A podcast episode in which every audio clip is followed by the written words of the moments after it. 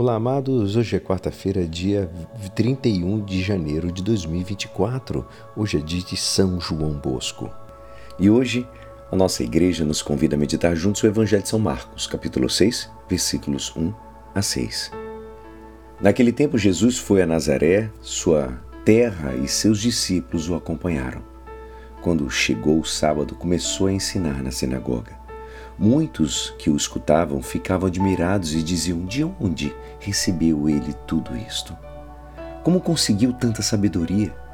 E esses grandes milagres que são realizados por suas mãos? Este homem não é carpinteiro, filho de Maria, irmão de Tiago, de José, de Judas e de Simão? Suas irmãs não moram aqui conosco? E ficaram escandalizados por causa dele. Jesus lhes dizia: um profeta só não é estimado em sua pátria, entre seus parentes e familiares, e ali não pôde fazer milagre algum. Apenas curou alguns doentes, impondo-lhes as mãos, e admirou-se com a falta de fé deles. Jesus percorria os povoados das redondezas, ensinando. Esta é a palavra da salvação. Amados, hoje o Evangelho nos mostra como Jesus via a sinagoga de, Nazaré, o lugar onde ele tinha sido criado. O sábado é o dia dedicado ao Senhor e os judeus se reúnem para escutar a palavra de Deus. Maravilhavam-se da sua doutrina porque os ensinava como quem tem autoridade e não como os escribas. Deus nos fala também hoje mediante a Escritura. Na sinagoga se leem as Escrituras e depois um dos entendidos se ocupava de comentá-las, mostrando o seu sentido e a, e a mensagem que Deus quer transmitir através delas.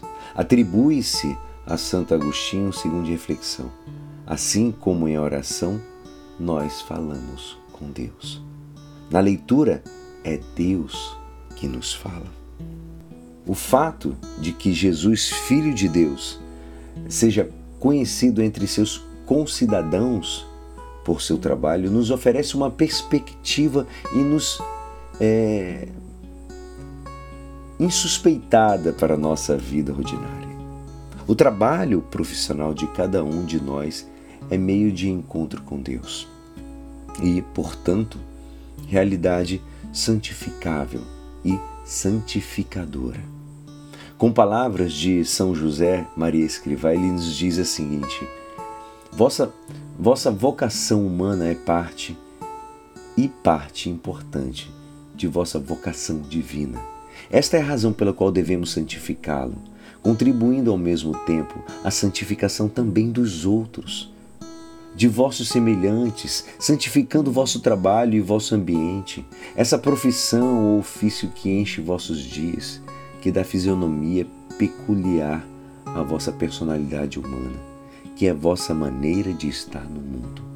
Esse lar, essa vossa família e essa nação em que nascestes e que amas. É engraçado que, amados, acaba a passagem do Evangelho dizendo que Jesus, ele diz assim, não pôde fazer milagre algum curou apenas alguns enfermos impondo-lhe as mãos. Admirava-se ele da desconfiança deles e, ensinando, percorria as aldeias vizinhas ali. Ou seja, amados, também hoje o Senhor, ele nos pede mais fé nele, para poder realizar coisas que superam nossas possibilidades humanas. Os milagres manifestam o poder de Deus e a necessidade que temos dele na nossa vida de cada dia. E é assim esperançoso que esta palavra poderá te ajudar no dia de hoje que me despeço. Meu nome é Alisson Castro e até amanhã. Amém.